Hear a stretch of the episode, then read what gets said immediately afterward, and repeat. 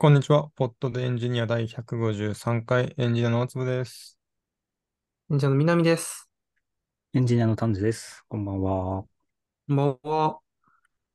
なんか丹治さんの声いい？僕の声が良くなったんですよ。え、あ、そうなんですか？マイク？いや、ごめんなさい。な何も変えてなくて、あの、単にマイクに近づいて話すっていうノウハウを最あ、近近づいて喋る。あいいですね。それはいいです。僕も今ちょっと近づけました。で近づいて話すとちょっと顔がドアップになって嫌だなって思って、ビデオオフにして近づけるようなイメージをはい書いて まあでも結局マジでた近さが正義っていうのはありますからね。まあ、近いと SN 比良くなるとかはありそうですね。うん。そうですね。近づい、近くでやってます。お願いします。いいです。今日は、んどれからいきますか？何がいいですかね？僕いなければあれ、LK、あ LK99 って書いたの誰ですか？お書いてない。僕は書いてないぞ。嘘、僕も書いてない気がする。嘘え、じゃあ僕ですかね。じゃないですか？なんかああ、これか。あのー、常温、今となっては、ちょっと、なんか、LK99 は実在しないみたいな感じになっているけれど、ちょっとインターネットが盛り上がってて楽しかったなって思って書いた気がします。そうですね。まあ盛り上がってはいましたね。なんで99っていうの？何リー・キム何かにちょっと説1999。明をしていただいてもいいですか？これは、なんで、何ですか？えっと、2ヶ月ぐらい前、1ヶ月ぐらい前に、から結構ネット上で盛り上がってた、えー常温の超伝導物質を韓国の研究者が開発成功したっていう、まあ、論文とその物質っていう感じですよね。でうんうんうんその自分の認識ではその後いろんな研究所とか、あとはなんか個人でも作ろうとした人とかがいたりして、いろんな人が追試して、今のところ望みは薄いのかなっていうのが僕が見観測してるやつですけど、なんかい異常に盛り上がってたなって思って、うんうんうん。でもなんか、変な効果はやっぱりあるっぽい。うん変な効果ってか、ちょっと特殊な物質ではあるっぽいみたいな、そんなツイートを見た気がしたんだけど、うん。でもなんか、全然ちゃん解析と取ってない方法とかが、ろ論理的な解析方法とかがあって、その中で可能性がなくはないみたいな、なんかい、いいろんな可能性とか言われてたような気がしするんですけど、まあでも、うん。まあ追試をに成功したって主張してる人もいるんですね。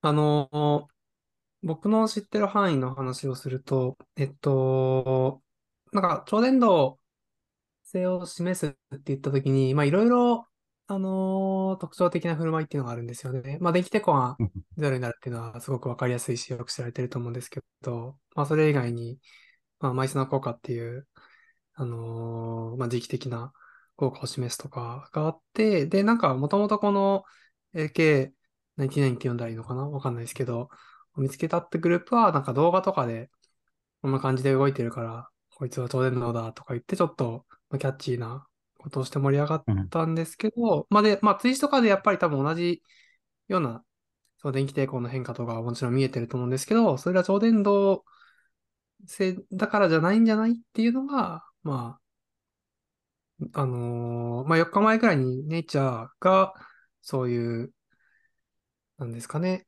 説を掲載したみたいなのはなんかニュースになってましたね。うああん。ネイチャーが出した、ネイチャーから出されたんですね、そういうのが。そうですね。あのー8月16日に公開された記事で、あの、報告されてるいくつかのその振る舞いっていうのは、あのー超伝導性じゃない理由によるものの可能性が高いみたいな。まあ、正確に言うとそういう主張をしているの研究者の主張をあの載せたみたいなうん。感じのはずですね。で、あの、物理って結構その同じ観測データについてもいろんな解釈があり得るっていうのはまあよくあることで、で、そういう時に、なんかオッカムのカミソリっていう確かうん考え方があって、あの、まあ、い一番自然な解釈をしようみたいな。なんかその、どうしても研究してると、ちょっと変わった現象が起きてる証拠だっていうふうに、まあ、解釈するバイアスが働きがちなんですけど、まあ、それよりは、まあ、最もあり得そうな、その解釈をしましょうみたいなのがあって、で、この LK99 についても、まあ、超伝導じゃないって考えた方が自然っていうのが多分今の、あの、まあ、ネイチャーで掲載された主張なのかなと思っています。うん。今、ネイチャーブログを見てたら、もうタイトルが LK99 is not a superconductor っていうタイトルなので、まあここの主張はす、まあ、結論としてはそうですね。そうですね。え、でも、常温常圧でなんか面白い挙動をするものが作れたということは正しいと正しいというか、それはそうってことなんですか？そこはまだ議論がある段階？まあ、ここはどうなんだろお面白いを、のこまで捉えるか、かなと思いますが、あの磁石の上で浮くのはマイスナー効果っていうので、まあ、浮いてるんですか？って言ってたんですけど、違うんじゃないっていうのが、あの、そのネイチャーに掲載された研究者による主張ですね。うん。うん。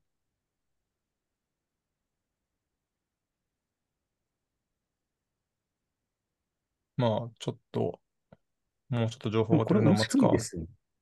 なんか、もともと別に査読付き論文で発表されたものでもないじゃないですか。確か、アーカイブにで、アーカイブに載せただけとかだと思います。確か。で、動画を公開したとか、なんかそういう。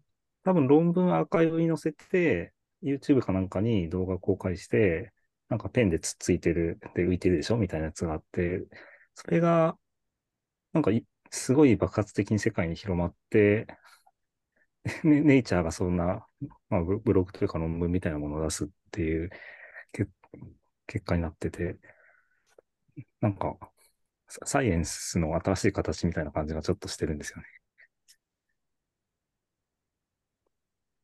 ソーシャルなサイエンス。S- SNS ササイエンスみたいな。ソーシャルネットサイエンス。ソーシャルネットサイエンスですね。SNS。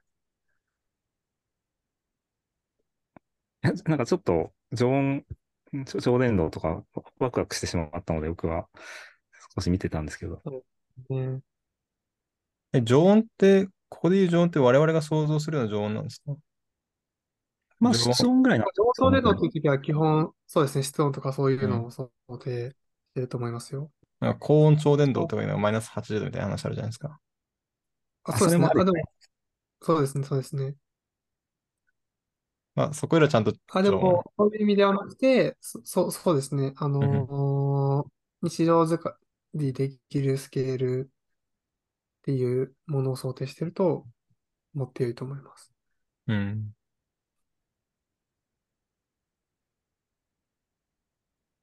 ちなみに、さっき、オッカムのカミソリの話をしたんですけど、ちょっと、あの、解釈が間違ってました。今、ウィキペディア見てたんですけど、なんか何かを説明するときに必要以上の過程を積み重ねるべきではないみたいうんうんうんオッカムのカミソリの話でした。なで、ある事実を同様に説明できるのであれば、で、それですね、説明できるのであれば、そちらの方が正しいよね、みたいな、なんか、判断基準そうですね。ですまあ、本当に正しいかは、まあ、もちろんわかんないんですけど、まあ、そっちを、まあ、より、その、まあ、そ、そちらで考えるようにするべきだ、みたいな話だと思います。だ説明できないものが観測されたら、じゃあ、なんかまた別の仮説とかを、まあ、用意しましょう、みたいな感じです。なんか、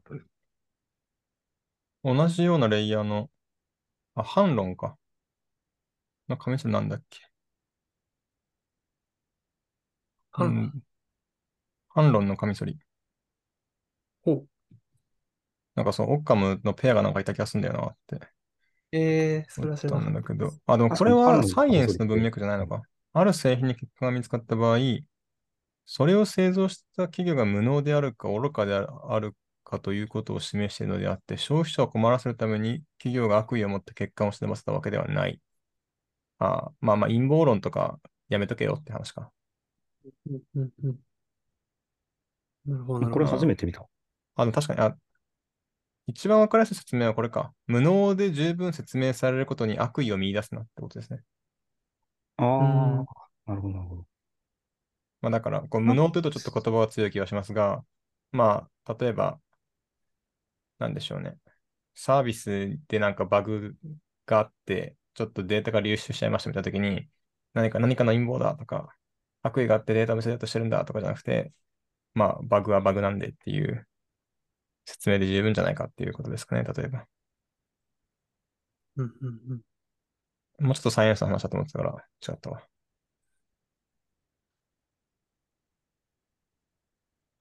でも、オッカムのカミソリもなんか哲学者が言ってたみたいですね。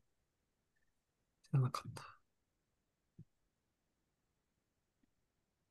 なんか、オッカムのカミソリの説明でよくネッシーが僕は聞くことがあって、まあ本来はネッシーの話をオッカムのカミソリで議論するのは正しいのかわからないけれども、なぜかネッシーというすごい生物はいるんだが、隠れるのがうますぎて、絶対に人間には見つからない。という説よりも、ネッシーはいないとするのが妥当だろうっていうのは、これを持ってっていう話だったけど。まあ、この過程が多いですからね、ネッシーは存在するというのがまず一個だし、えー逃げるのがめちゃめちゃうますぎるというのもあるし、みたいな。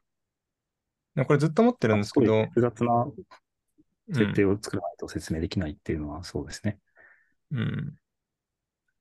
でなんかそれってすごい意味で経経験則だと思うんですよね。なんかこれまでの人類の経験則で、オッカムのカミソリを破った方がいいってことに、あんまりななってないってだけだと思って、真理はオッカムのカミソリがない方が、のところに行きつける可能性は別にゼロではないよなとは思ってるんですけど。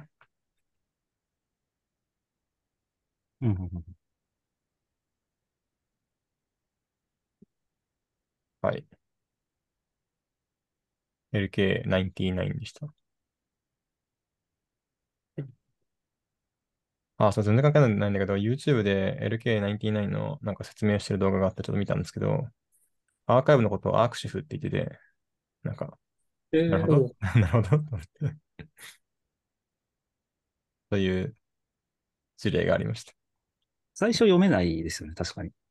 ね、まあ確かにね。XIV を海部って読むっていうのは。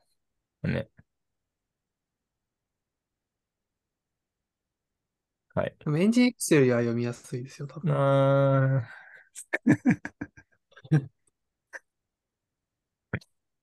うーん。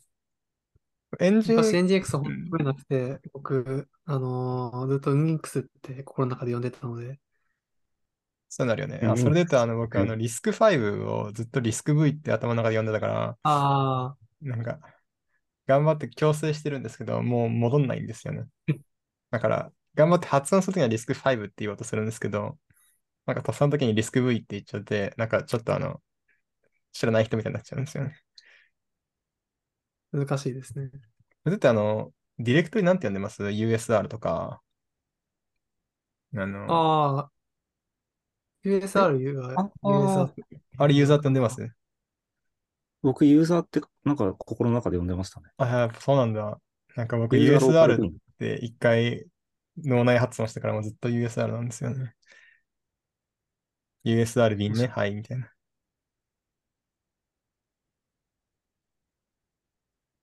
なるほど。今、今作り直すんだったら E をつけてほしいなと僕は思います。まあね、昔、ちょっと節約したかったっていう気持ちはわかるけど。わかる。でも、んどこまで節約をやめるか難しくないですか？なんか。まあそうですね。でもなんかここら辺のディレクトリとか、このユーザーを USR っていうのをぐらいじゃないですか。ももっといっぱいあいるかな。や、えーででも、瓶も、とかもだっあてバイナの、リーでよかったじゃん添とか。添付とかだって確かに。別確かに。に僕らの中で添付って呼ぶのがもはや当たり前になってるだけで、テンポラリーとかだし、バーシス、ラン、オプト、今、僕が自分の今、Linux マシンのなんかルートディレクトリ見てるんですけど、基本やっぱ昔からあるようなやつ大体3文字ですよ。ビンデブエトセトラ、マウントとか。そうですね。はい、論破。オプトとか、S ビンと、かもそう。添付。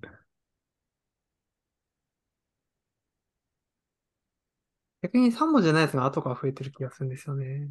なんかリブ64とか多分本当はなかったけど、リブの後に追加されたんだろ ETC ってエトセトラですよね。あれっエトセトラうな。エセて何なのトラですね。もとなんかコンフィグファイルとか大体入ってるんですよ。エセトラって。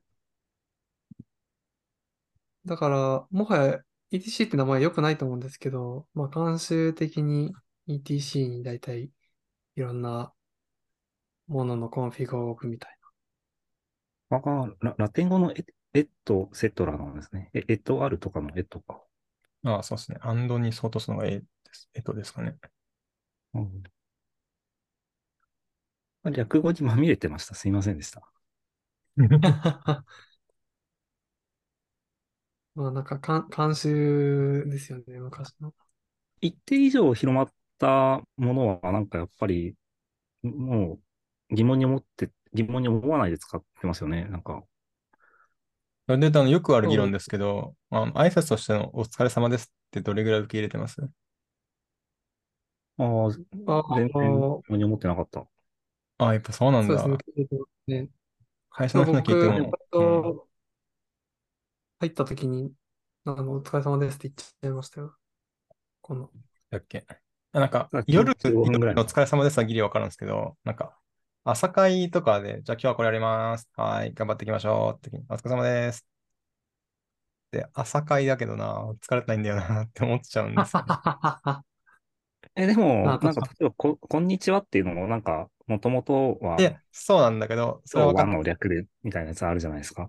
そうなんだけど、なんか、いや、なんか、いずれ形骸化というか、その意味がシフトしていく、その文字通りの意味じゃなくなっていくっていうのは、なんか、それはそうなんだけど、なんか僕の中ではシフトしきってないんですよ、お疲れ様ですわ。なるほど。なるほど。でもなんか、この話をした人の中では全員シフトしてるから、完了しちゃってるから、俺だけかと思って、なんか、うん、頑張ってシフトしますって、まあ思ってる。はい。うん。賛同が得られなかったので、この辺にしときます。はい。次行きますか。はい。次は、ちょっとこれ、す今週、昨日やったやつで、なんか来週には忘れてるかもしれないから喋れたやつが一個あるんですけど、お願いします。コードウォーズって知ってます？知らないです。知らないですね。これあのね、僕はちょっとハスケルを勉強したくなりまして、すごでも言語を勉強したいって思うときって、実装するものがなくて困るじゃないですか。わうんうん。かります？はい。特に今とか実装が目的だったらチャット GPT に書かせりゃいいしな、みたいな。のがあって、で、まあちょっと、リートコードとか解こうかなと思ったんですけど、ハスケル対応しなくて、まあじゃあ、アットコーダーやろうかなと思ったけどお、バットコーダーって、あの、なんだろう。やっぱ何か言語を習得することを目的にしてるわけではないので、なんか、こうテストケースとかを自分でマネージしなきゃいけなくて、うーんとかって思ってたんですけど、ツイッターでつぶやいたら、あの、なんかリプで教えてもらえて、コードウォーズっていうのがあるよっていうのは紹介してもらったんですね。で、これが、あの、まあ、インターフェースとかやってることはそのリートコードとか、アットコーダーに近くて、ただ問題がひろって渡されて、それを解く、コードを提出して、はい、 submit、はい、OK って言われるだけなんですけど、なんていうか、一個の言語を学ぶっていうことに結構フォーカスが置かれているので、なんか、おあの別の人はこんな風に書いてるよとか、テストケースを自分でゴリゴリ足していって、デバッグがしやすいとかって感じになってて、あ、これで言語をマスターしていくのいいだろうなって思ったんですよね。で、僕もなんか、まだ、初めてなんか2、3問ちょっと解いただけなんですけど、なんか、これはゲーム感覚でできていいなって思いました。あと、あの、新しい言語でやってるってことを言い訳にめちゃめちゃ簡単な問題解くんで、なんかサクサクとかで気持ちいいんですよね。いいですね。それはいいです。もうなんかもう最初のレベルとかってさ、なんか4の倍数で割れるものだけを出力してくださいみたいな。はーい、みたいな。そこら辺もなんだろう、えっと、もう普通の言語だったら、普通のっていうか、手続き的な言語だったら、シンタックスをちょろっと見たら、まあ、あと完全わかると思うんですけど、僕、関数型言語初めてなんで、意外とわかんないんですよね。どうやって書いていいか。そういうのが、あ、こうやって書くんだっていうのをいちいち、チャット GPT に聞いて、その通り実装して、リファクタリングして提出みたいな。これ、すごいゲーム感覚で学べるんで、いいなって思いました。いいですね。教育的な感じなんですね。うん。昨日の今日なんで、なんもわかんないけど。なんかページを見ていたら、か型っていう単語が出てくるんですけど、そう、なんか、武道的なことをちょっとイメージに置いてるっぽいんですよね。ああ、空手の型みたいな。あ、そうそう、っていうことだなのかなって思ってるんですけど。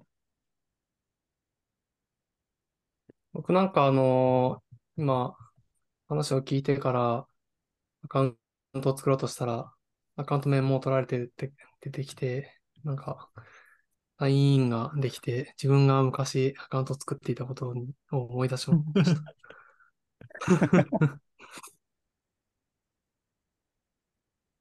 いい話ですね。思い出せてよかった。そうですね。型を、なんか何個かやってたみたいですね。これ見てると。僕は C++ と Ruby を使ってますね。もうなんか興味プログラミングとか大体この2つやってたんで。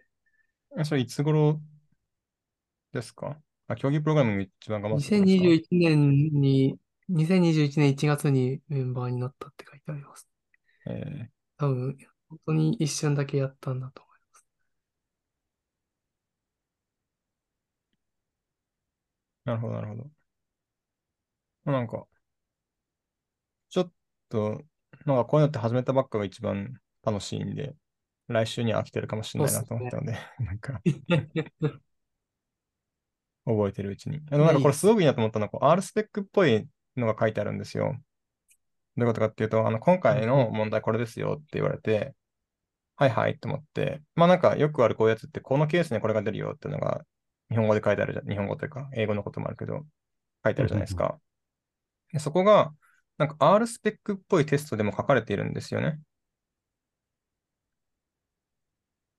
で、で、そこで自分でテストケースを追加できるし、そこはコードで書いてあるから、自分でなんか自動でパターンをいっぱい増やしたりとかできるんですよね。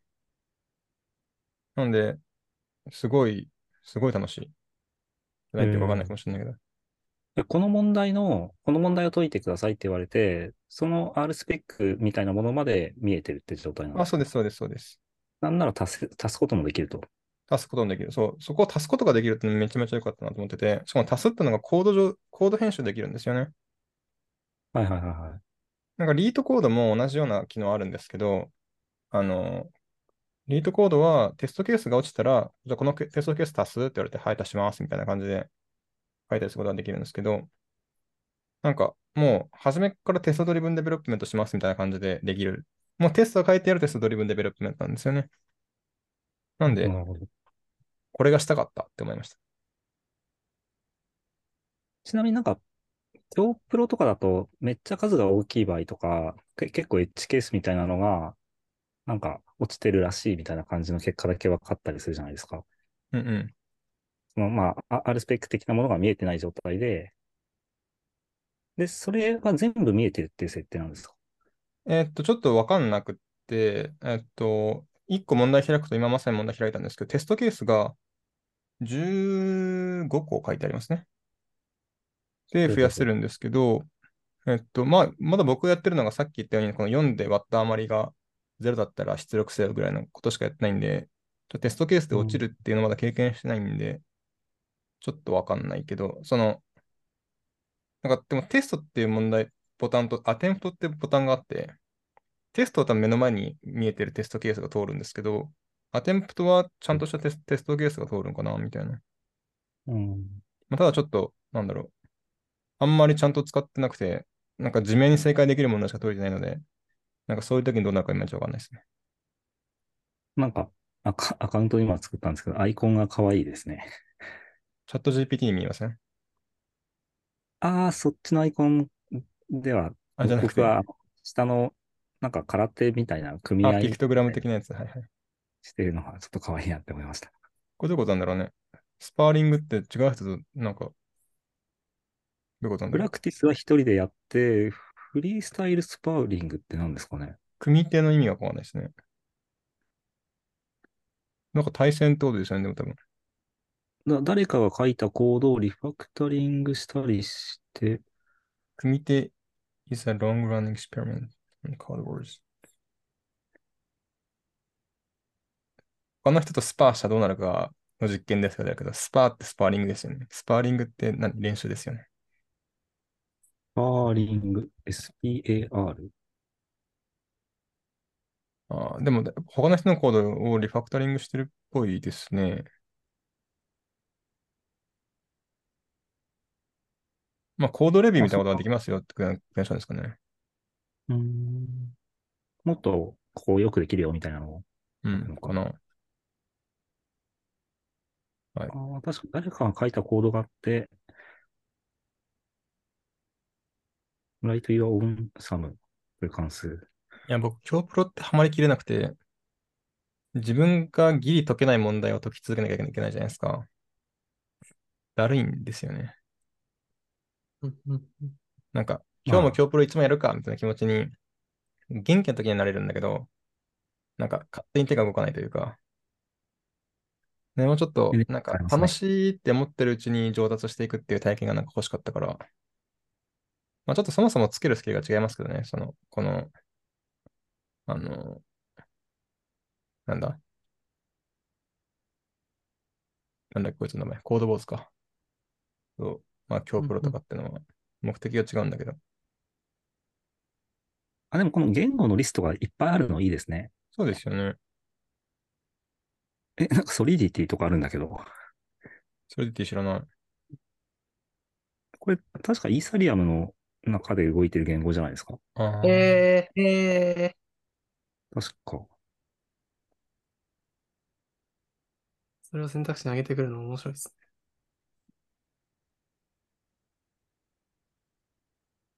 コモンリスク。エリクサー、アーロン。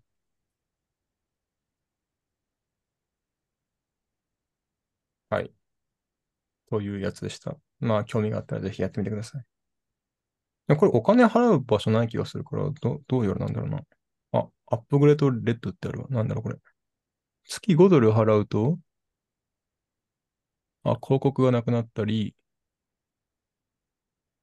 あプロフィールでバッジがついたり、enhanced stats ってなんだろう。あ、なんか、 Codewars でこれぐらいのことができるようになったよっていうのの、なんか publish ができるみたいな感じ。えー。なうんうん。うん Rust も、エディター上、エディターになんか、ランゲージサーバーが入りますとかだったら嬉しかったけど。ああ。なんか、機能的にはそんなに変わんなそうですね。うん。できることで言うと。なんか、ファンが払うって感じかなってちょっと思っちゃった。うん。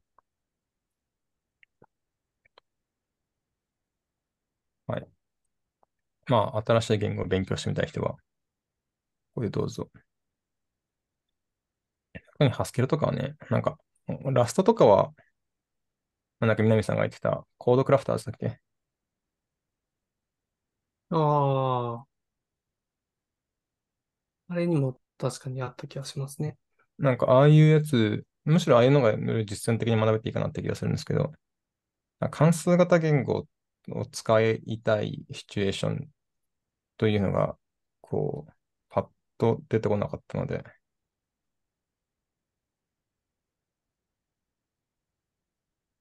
なんか、いいなって思いました。このボス。はい。ちょっとこの後もやってみようと思います。あと1個ぐらい入るかな。しましょもう一生置いてあるつこいついきます？ね。置いてあるやつ。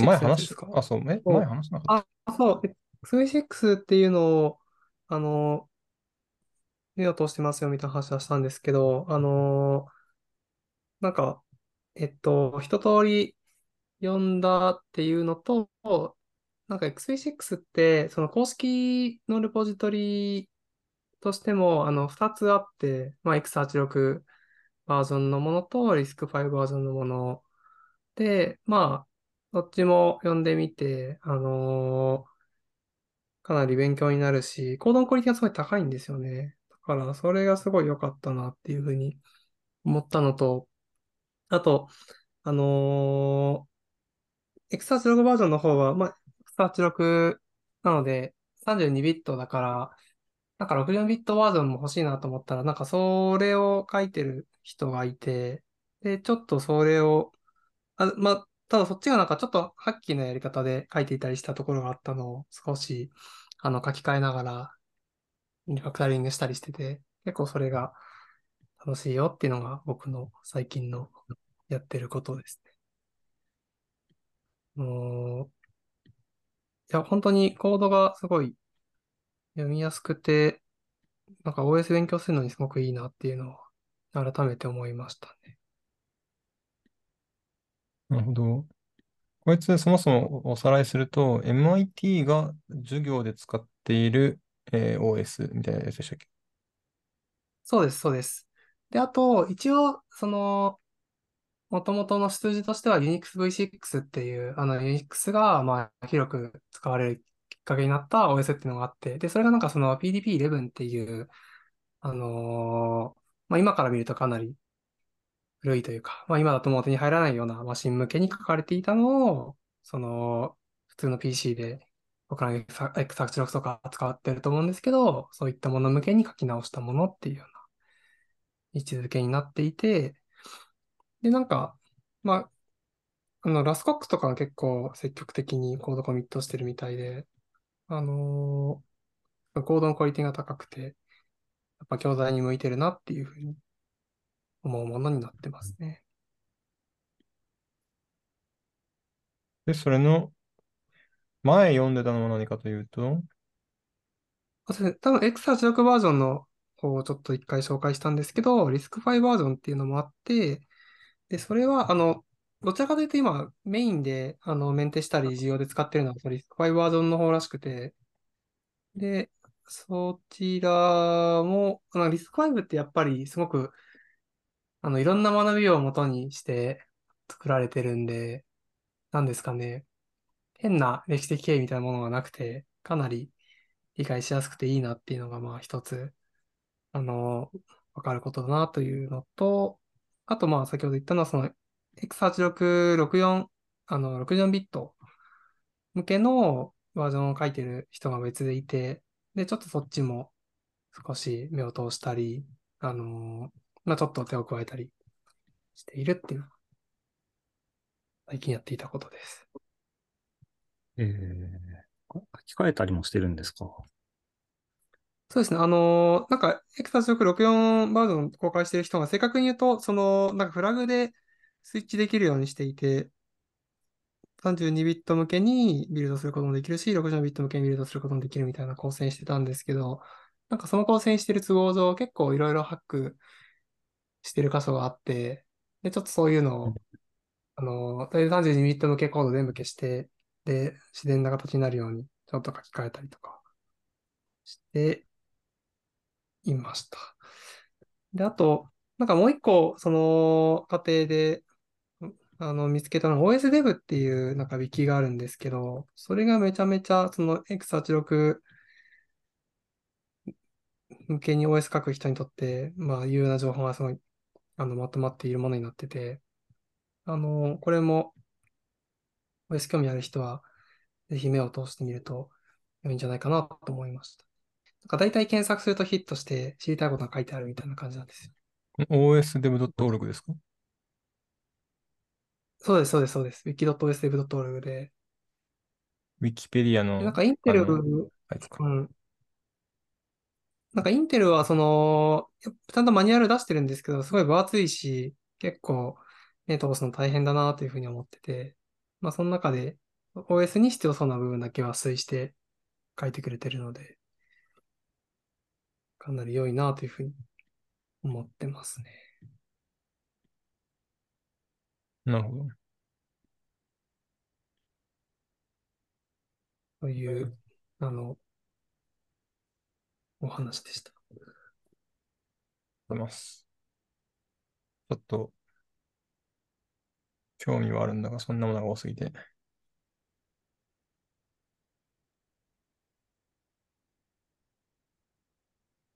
そうですね。まあ、前にあの、MIT の授業はいで紹介してたやつのコード版ですよね。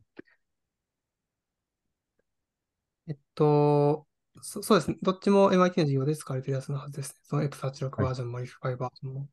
僕、その授業のページをさっきから実は探していて見つからないが、リンクが欲しいなって思いました。あ、なるほど、なるほど。それは探しておいて、ショーノートに貼っときましょう。なんか時間がなくなってるので、え？今日はこのところで。はい。はい。はい。というわけで、ポッドでエンジニア第153回でした。ありがとうございました。ありがとうございますありがとう。ございました。